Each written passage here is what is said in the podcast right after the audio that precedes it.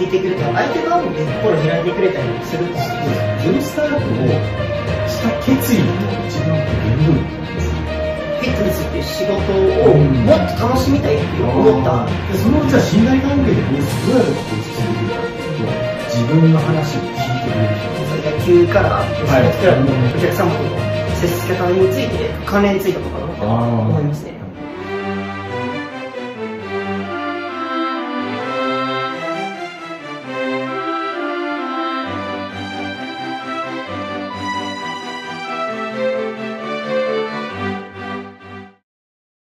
皆さんこんにちは。日本バトラーコンシェルジュ株式会社代表取締役社長の新井直之です。今日は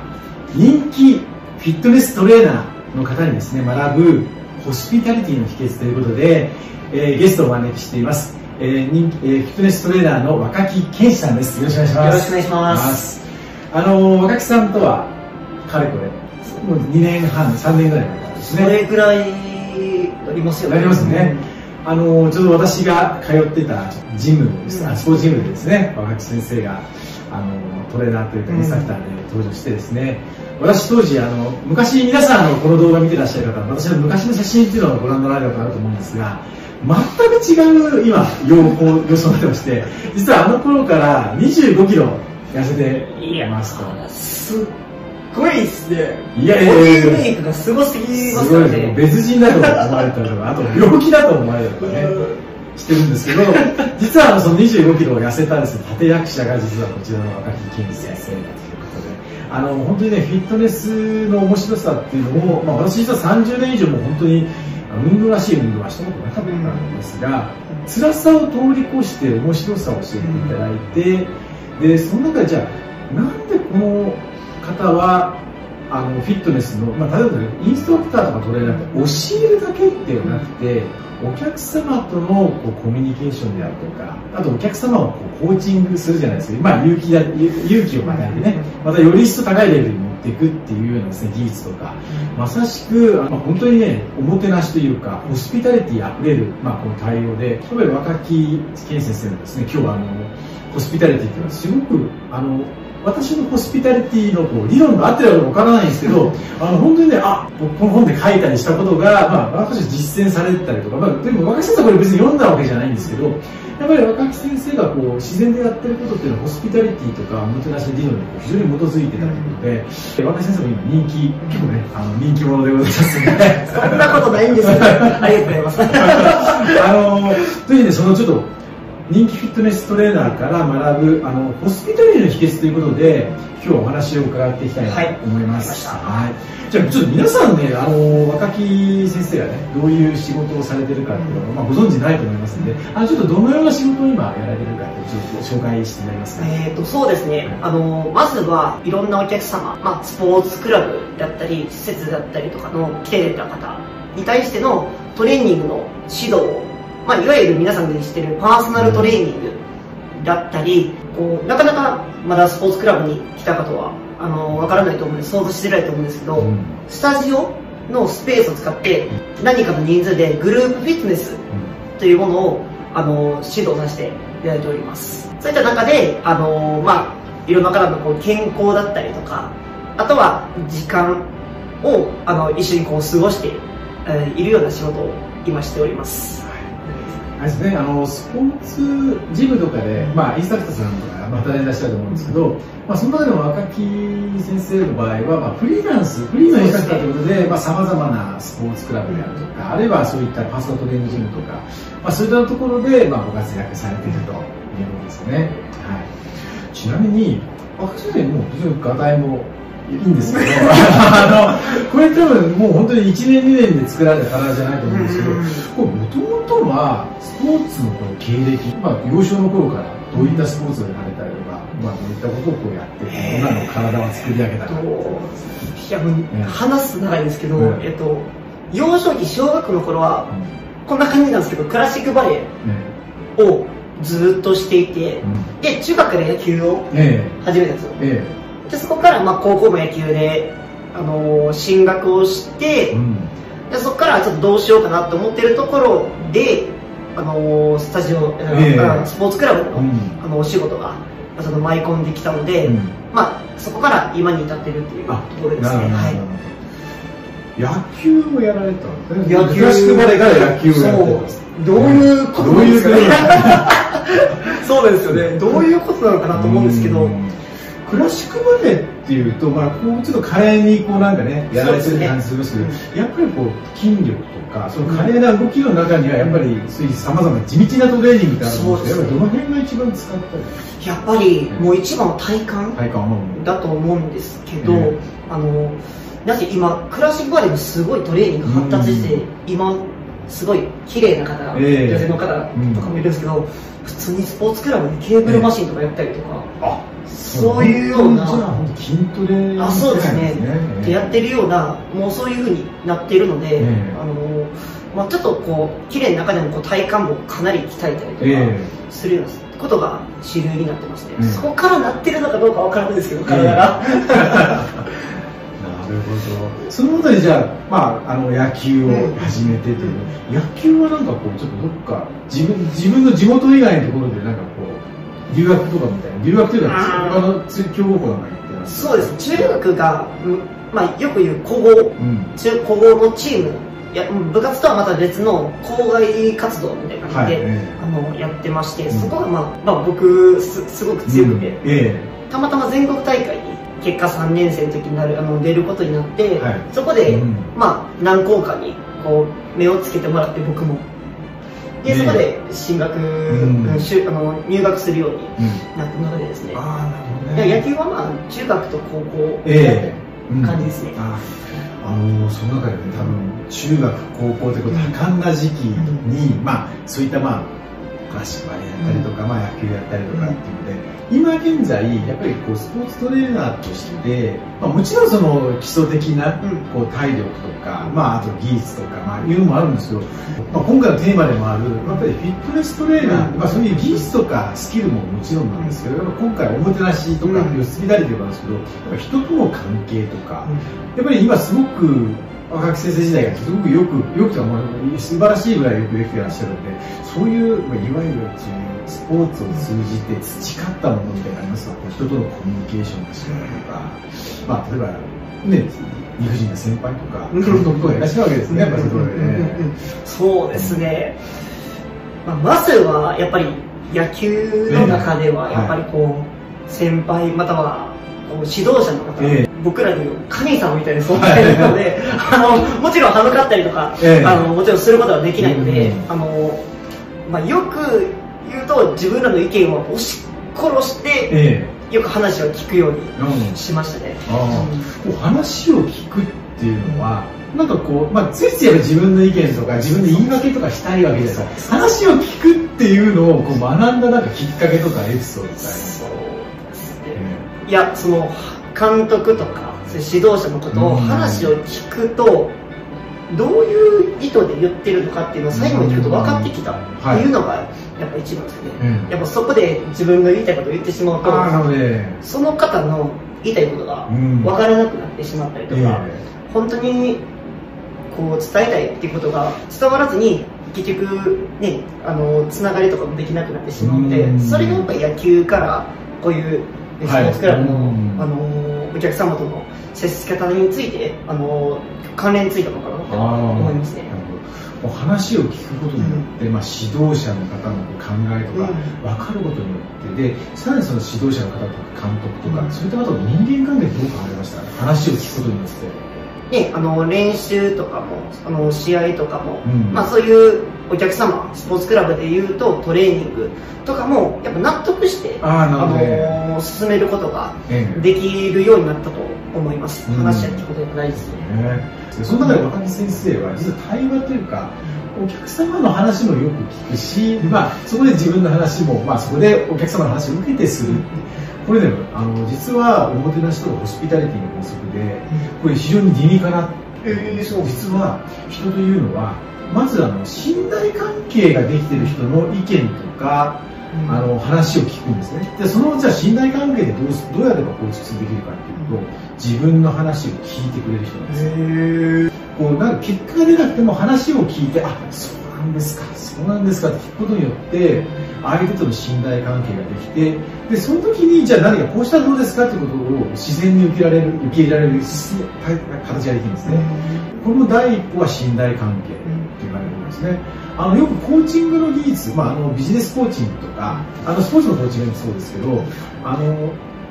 これまずは何かこう言うんでなく部下の話を聞くとか相手の話をしっかり聞く。ここがやっぱ信頼関係の入り口っていうのが、まあ、ビジネスの世界でも、まあ、おもてなしの世界、まあ、サービスの世界でもセオリーなんですがやっぱりこれをすごく最初の高校時代とか学生時代から実践されていたのかな。それが今のだから仕事にすごく生きてるのかそうなんですかね。つながってるといいんですけど、あの、まあ、本当に、ね、そう言ったらもう新井さんもすごい、もう聞き上手というか、あの、よくね、お話ね、する時でもよく話聞くこともありますし、やっぱ、つながっているんですかね。ですね。やっぱりもう聞くこと、まあ、やっぱり本当に説明、インストクターとかトレーナーの方っていうのは、説明するのが、命だと思ってて、なんかね、どうでもいい話したりとか、なんかこう、ゆっくり話してもいいんですけど、やっぱり対話なんですよ。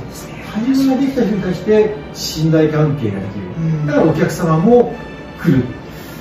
でまあ例えばまあそのレッスンがあの終わった終わったというか、まあ、そのレッスンに足しげく通ってくれたりとか、あるいはまあ仮にスポーツコーチングのクラスが終わってもあ次じゃあ若手先生がいる、明日のジム行ってみようっていうふうになってまたそのお客さんの動員につながっていくっていうのが多分ねあるんじゃないかなと。そうですね、うん、じゃあそういったまあ学生時代、まあ、あのそういったまあ部活を通してやられて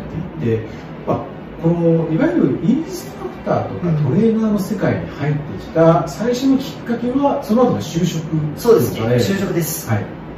そうですね。何でまた就職しようとされたんですか？もうなんか運動やめようかなと思ったんですけど、えー、あのもうちょっとお腹いっぱいになってた時があったんですけど、は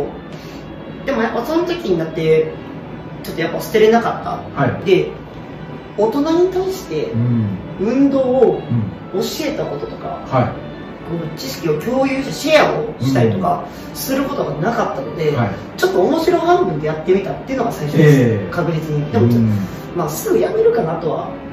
思ってたところもあったんですけど、えー、とりあえずせっかくやし一生懸命やってみようっていうところでやったんですけど、まあ面白くて。まあ面白くて、えー、何が面白いかな、ね、あのいろんな方と話すことが、あってそうですね、いろんな方と関係を持てる、はい、あの知識をこう交換できるっていう関係を、あの作れるっていうのがすごい楽しかった。同じ同い年、または下上の人がいて、まあ、変な話一回りもう上の方とも下にいることもたくさんあったのでやっぱそこでのあのさっきの話じゃないですけど、はい、やっぱり聞くことによって、話すこともあの多くなって、知識も得ることができて、それがすごい楽しかったなと思います。本当に人が好き。なんですよね。なんね。人が好きなんですかね、やっぱり、ね、あんまり考えたことなかなかったんですけど、確かに人と喋るのは好きですね。いや、よくね、こう、相手の人とか、人に興味がないって方がいらっしゃったりとか、いうケースなんですよね。あの、まあ、例えば会社の勤めてる方ですと、部下に興味がないとか、上司に興味がないとか、いう方もいらっしゃったりとか、まあ、その中で若く先生がね、こうなんでこう人に興味があるのかなっていう、こうご自身なりになんかこう分析して、ここだから人に興味があるってなんかありますやっぱり知ってることが多いからかな、僕の知らないことを知ってる方が多かったから、えー、こう学びたいっていうそうですよね、まあ、謙虚な姿勢みたいなんですかね。知らないことをこう知りたいっていうところで、やっぱ楽しかったっていうか、うん、なんかいいなと思ったのがそこですね、うん。あのおもてなしとかホスピタリティの世界でもあの、まあ、例えばサービス業で働く人たちにまず何を言うかっていうとお客様に興味を持ちなさい。って私のバトラーの世界でもやっぱりいるんですよ。あのお客様に興味を持ちなさい。でも興味を持ちなさいって言っても、まあ、持てない人もいるわけじゃないですか相手によっては。今若木先生の場合は、まあ、あの自分が謙虚に、まあ、何か学び取りたいという謙虚な姿勢で、まあ、接しているっていうまあ、いわゆるこう成長意欲みたいなんですね。そうですね。いや、松原さんいます？そんな方。いや、あの、一応そういう人は採用しないような気は してますんで、あの、大丈夫なんですけど、うん、ただやっぱり私がですね、例えば外部の、まあ、あのホテルであるとか、レストランとか、まあ、あるいはこういう接客サービス業の、まあ、企業にですねあの研修とか講演をやるといや私サービス業で働いてるんですけど人に興味がなくていらっしゃるんですいよるのかな今結構いますいますよねいますよ確かにねえ。そうなるとねちょっとねこっち側からしたらそうですねえ確かに。我が社であれば、いやそれサービス業向いてませんよ、バトラー向いてませんって言うんですけど、うん。まあもうまあ、間違えてるか、彼に入っちゃってますんで、うん。でもまあそういう方々が、せまあそういうサービス業に限った話じゃないんですけど、やっぱりこう人と関わる仕事をしている以上は、やっぱり人に興味がないと、相手への関心はないし、まあ、やっぱり人に対して配慮もなくなってくるんですよね。うんええ。だからそこでやっぱり若木先生のように、やっぱり、まあ、学び取りたいっていう、こう謙虚な姿勢っていうのは、やっぱり一つ人に興味を持つというのは、一つのこう、コアコンピタンスというか、うんまあ、いわゆる一つのこう、資質なのかなと思いますよね。多分ねそういった話聞いてくると相手側もね、ええ。あのーちょっと心を開いてくれたりもすると思うしそうですよね。自分が何かを言いたいと思った時に、うん。逆にしっかりと話聞いてくれたりとかうんするのでより深い関係になってくるのかなとそうですね、まさしくおっしゃる通りで、多分こう小さい成功体験が若生ともあったんです人に興味がある、話しかけられる、あなんか自分にも興味持ってもらえるし、うん。まあ、いろんなことが円滑に進むなと、あこれはすごいいい、例えばあの人に興味を持つとか、話しかけるっていうのは非常にいいことなんだなっていうのは、多分これはあの、まあ、サービス業に限った話ではなくて、やっぱり人と関わる仕事、まあ、一般的なビジネスパーソンもそうですし、営業の仕事なんかもそうだと思うんですよね。やっぱり小さな、まずは小さなことから始めて成功体験を掴んでいくってことがやっぱり正解なのかもしれないですね。うんまず働いたんですね。あの働き働き出して、そこからさらにこう、うんフリーランスになって、フリーの、まあ、トレーナー、インストラクターになってきたと思うんですけど、フリーとして独立しようと思ったきっかけは何ですかもっと極めたいと思ったんですねはい。極めたいと思ったのがきっかけでもともとその関西まあほぼ大阪なんですけど大阪に拠点を置いてたんですけど、えっとまあ、東京に、うん。あの行くことにしたっていうのがあー。きっかけです。まああんまりか考えずに、うん。でも今しかできないなと思って、うん。あのー上京した感じですね。あはいこれわざわざ大阪から、そうです。あの住み慣れた大阪から東京に来て、まあ、縁もゆかりもそうですないですよね。知ってる人ゼロですよ。ね。あれはなんで東京に来た。やっぱり勝手なイメージだったんですけど、えやっぱ何でもある。えそれは働ける場所もあったりとかうん。もうそうですし人もいっぱいいるなっていうところで、え。逆にこう怖いなっていう感覚よりかもう、ね、期待が多かったので、うん。もう全然そういった意味で、あのー迷いなく東京に来れたのかなと思ええ。います、なんか不安な要素とか。いやー全くなかったけど、まあ、実際ねあの住んでみて、うん。はあもうちょっと仕事しなあかんなとか 思うのがあったんですけどうん。実際行く時はそんな不安は全くなかったですね、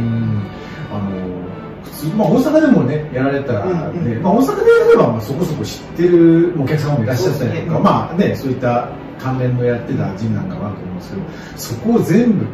うまあ一回まあ振り切ってというかで東京に来てっていうこれ一つの覚悟だと思うんですけど、うんまあ、やっぱりゼロススタートじゃないですか、ゼロスタートをした決意の一番こう原動力って何ですかフィットネスっていう仕事をうん。もっと楽しみたいっていう思った気持ちが強かったから、うん。あのーまあ上京することできましたし、はいそこから仕事がさらにうん。できるようになったのかなと思います、じゃあちょっとこう東京っていう大舞台で、まあ、いわゆる覚悟を決めてうん。腹くくってきましたみたいな感じなんでしょう。ね、新井さんあります？私逆にですね、あのー自分が就職する時とかは、転勤がある会社や思ってたんですね最初の頃ただねこれはあの非常に甘い考えであのやっぱそれってどっかで自分の私の心というか指針があるわけですよね仕事に対してっていうよりはどっかでプライベート大切にしたいとか、うんまあ、やっぱり東京であれば知ってる友達いますので、うんうんあのやっぱ地方行きたくないなっていうのがあったんですけどでもこれもう少し今であれば、うんあのやっぱり仕事ということが、まあ、私の生活の大部分であるし、まあ、プライベートも全部仕事イベントのようになるのでやっぱりこれはやっぱり例えば大阪に仕事があれば、大阪でその自分のスキルアップというかねそうね。あの成長の機会があるんであれば大阪に行きますし、まあ、海外に行きました